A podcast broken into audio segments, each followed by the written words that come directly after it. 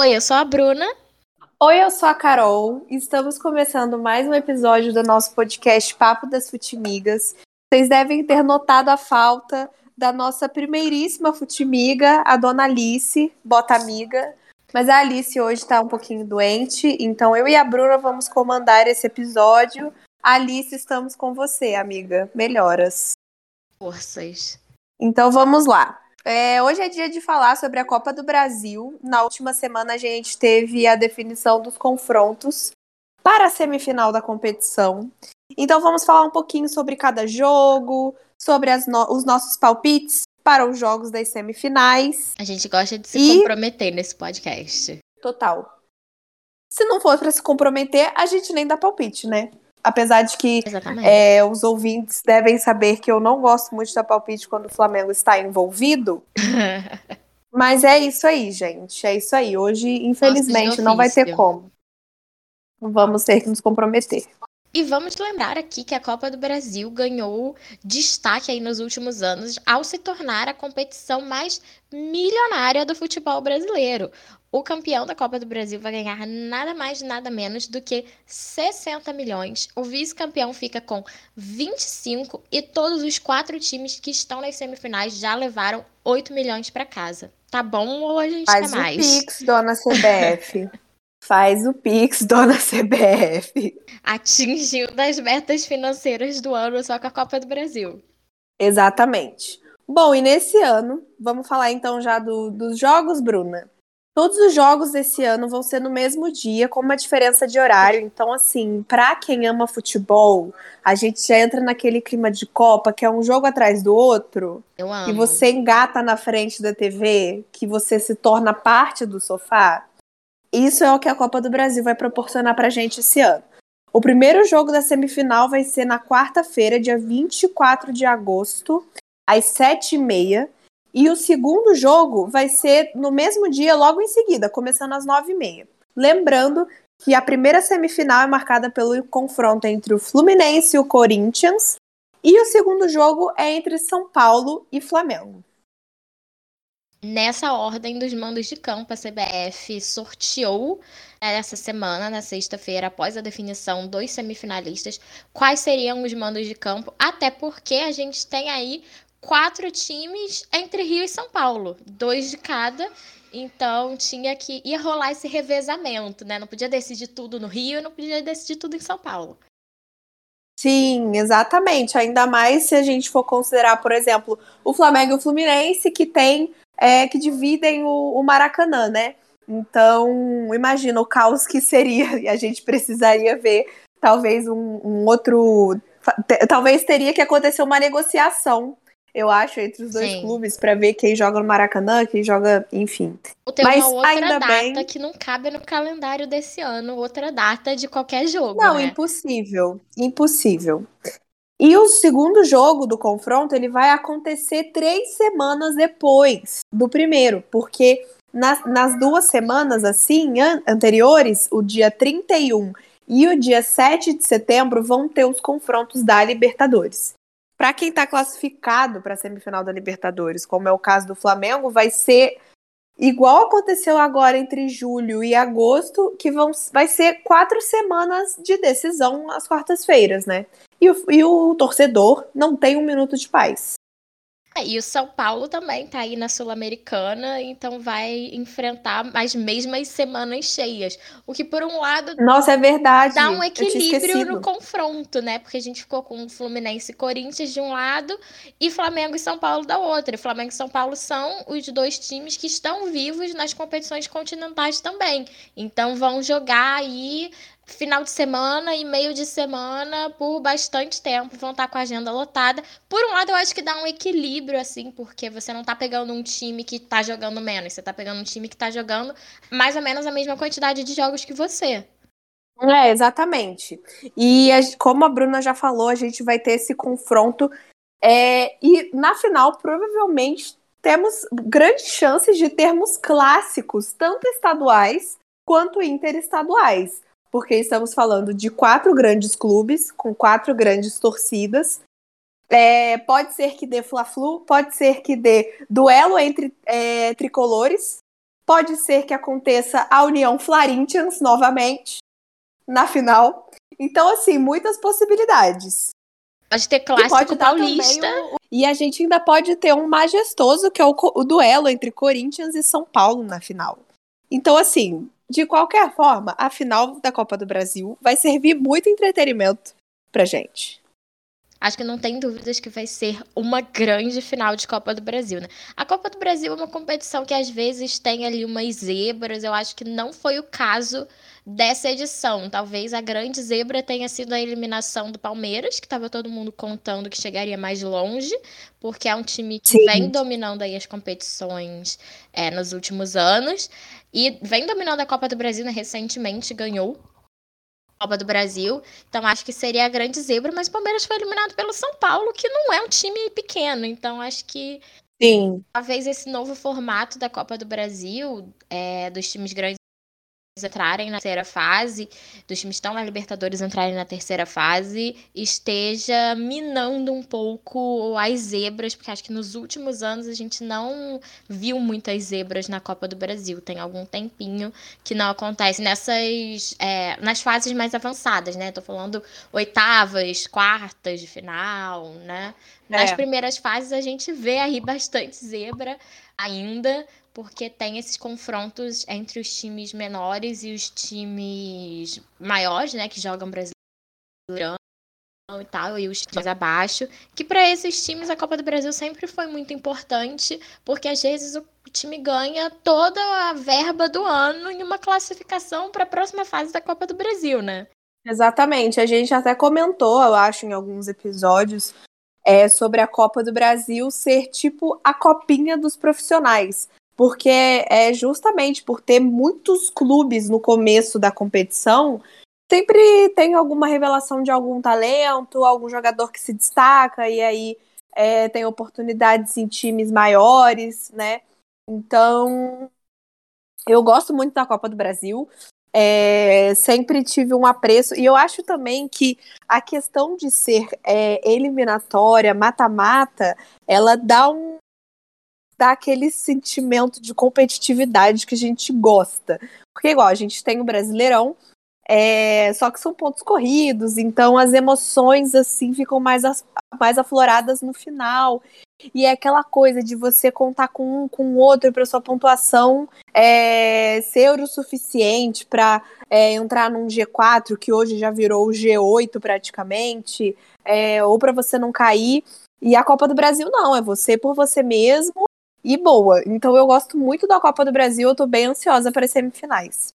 Nada como um climinha de mata-mata, né? Então acho que antes da gente falar dos nossos palpites, das nossas expectativas para os jogos das, semifinais, a gente pode voltar um pouquinho e relembrar como é que foram essas classificações dos quatro times que estão aí nas semis da Copa do Brasil. Vamos começar então falando sobre a classificação do Corinthians. A gente vai falar da do São Paulo mais para frente, mas a gente protagonizou viradas dos times de São Paulo, né? O Corinthians perdeu o primeiro jogo pelo é, pro Atlético Goianiense lá na casa do Atlético por 2 a 0.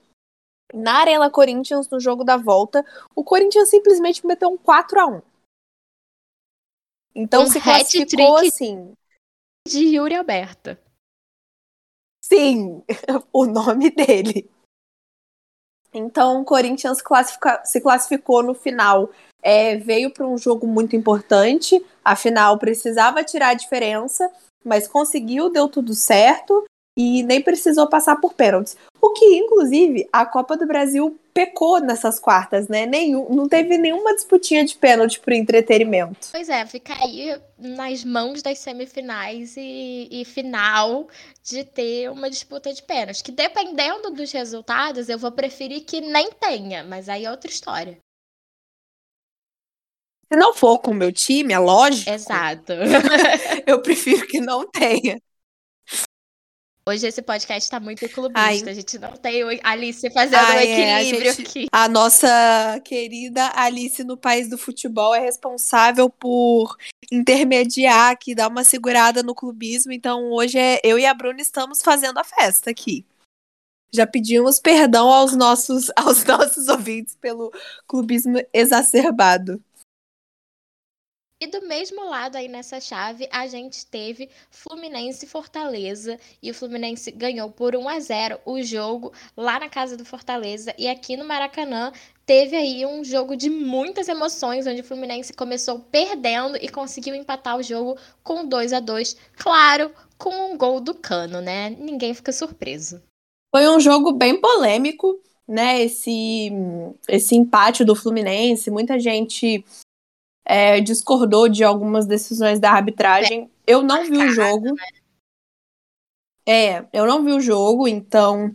E eu nem cheguei a ver os lances depois, eu só vi assim por altas notícias na internet. Mas o Fluminense passou um aperto na classificação. É... O Fortaleza abriu 2 a 0 e logo depois, no, no segundo tempo, o Fluminense conseguiu empatar. E como ele já tinha a vantagem da, da primeira partida, já foram direto para para semifinal. Então, o Fluminense do Diniz, vive, vivendo a era do Diniz, Vive o Diniz. dizem os amigos tricolores, estão aí classificados para a semifinal da Copa do Brasil, hein, torcedor tricolor? Lembrando aqui que não existe mais a classificação de gol fora de casa, né? O Fluminense passou pelo agregado de 3 a 2, mas não contando com gol fora de casa, porque esse critério foi abolido aí da maioria das competições. Qual a sua opinião sobre isso, Bruna? Eu gosto. Eu acho que o gol fora de casa era um, um critério muito estranho de, de classificação, assim. Eu achava que muitas vezes os times jogavam muito com o resultado debaixo do braço, sabe? E gerava jogos de volta um pouco mais sem graça. O time não saía muito, ficava ali se segurando. Eu gosto de ver futebol, eu gosto de todo mundo no ataque, de laicar, principalmente quando não envolve meu time, né? Meu time, por mim, ganhava aí de 12 a 0 cada partida.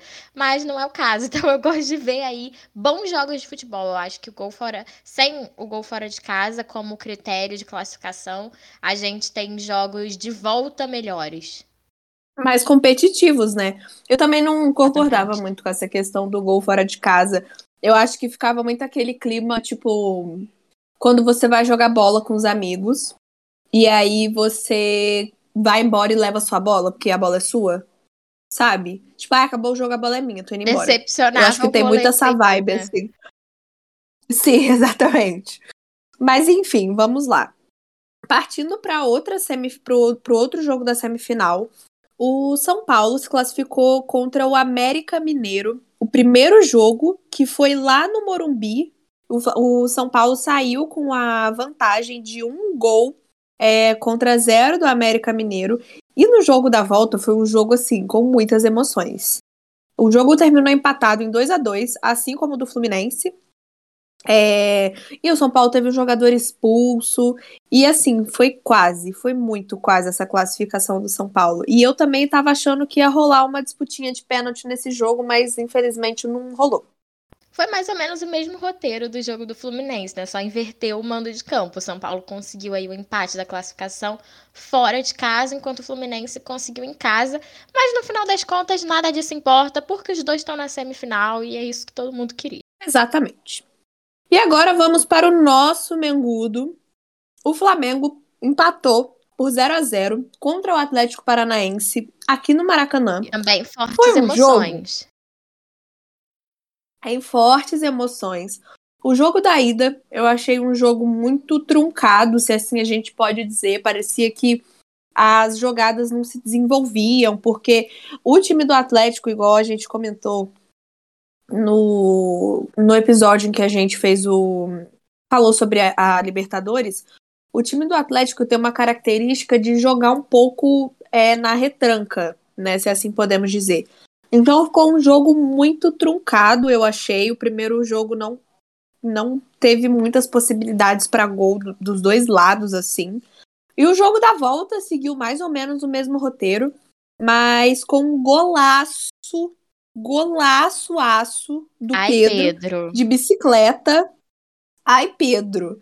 Com golaço de bicicleta do Pedro, o Flamengo ganhou uma vitória magrinha por 1 a 0 mas ganhou lá na Arena da Baixada contra o Atlético Paranaense. É sempre muito é difícil, é, muitas... né? É muito difícil jogar Muito. Paranaense na Arena da Baixada. Tem a questão da grama. É, eu acho Sim. que é um, um ambiente muito hostil, assim, a torcida do Atlético Paranaense é uma torcida É o, é o São Januário.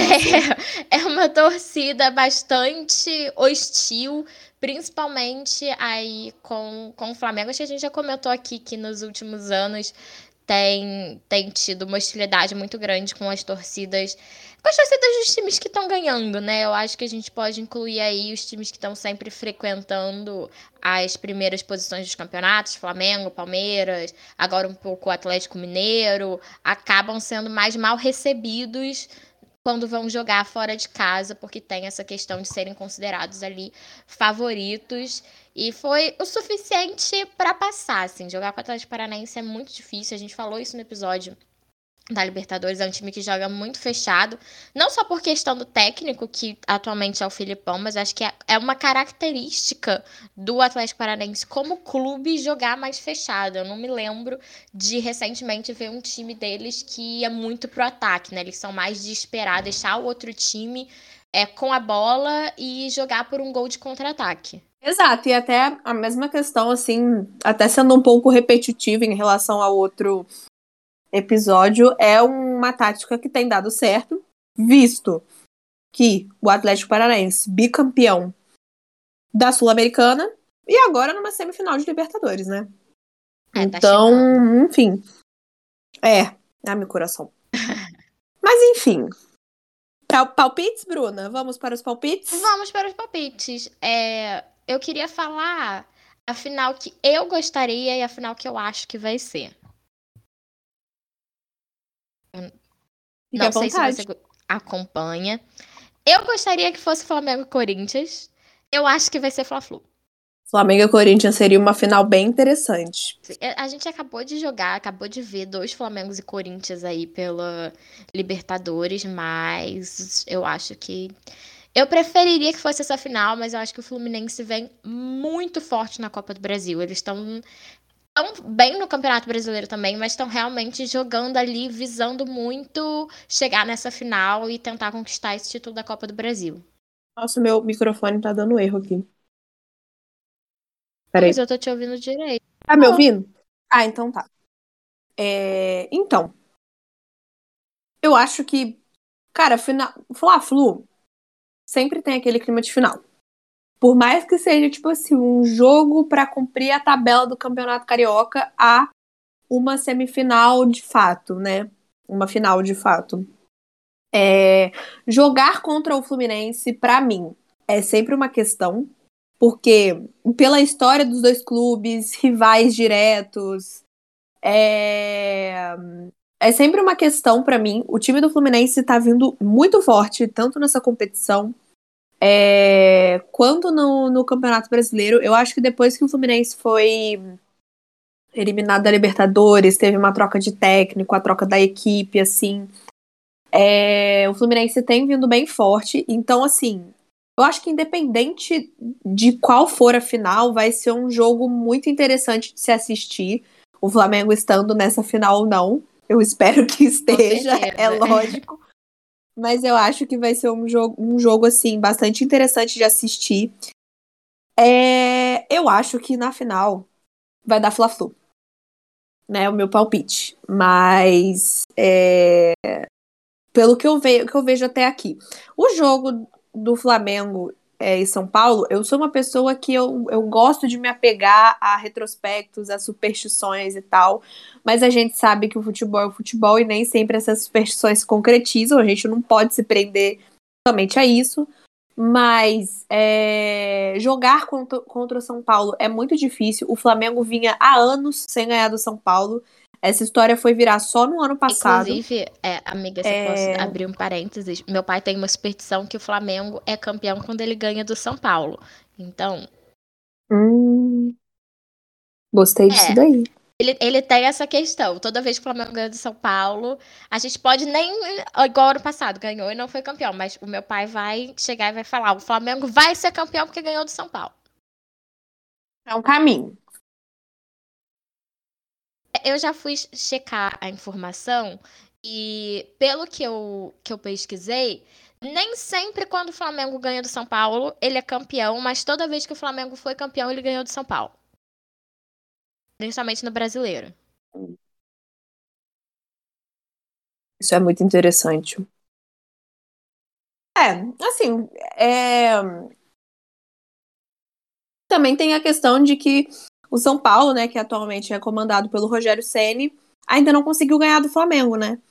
Então, a gente, apesar de não poder se prender apenas esses detalhes, tem esses detalhes assim que eu, enquanto torcedora mega supersticiosa, adoro, né?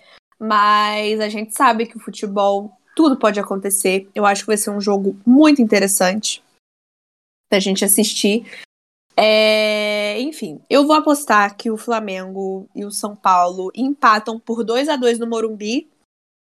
E o Flamengo ganha de 2 a 1 no São Paulo, contra o São Paulo no Maracanã. Fortes emoções, fortes emoções. Eu acho Fortes. que, claro, a gente já comentou que não tem um equilíbrio aqui para o clubismo, mas importante falar que são quatro times grandes e que se a final for Corinthians e São Paulo, ninguém vai ficar surpreso também não, porque tudo pode acontecer. Sim, exatamente. São times muito fortes e isso é muito bom, né? Porque aí dá vontade da gente assistir todos os jogos. Totalmente. O Corinthians ainda não enfrentou o Fluminense pelo segundo turno da, da do Brasileirão. Mas no jogo do primeiro turno, o Fluminense ganhou de 4 a 0 do Corinthians. Caramba, o jogo foi no Rio ou em São Paulo? Foi lá no Maracanã. 4 a 0 é muita coisa. Cara, 4 a 0 é muita coisa. É.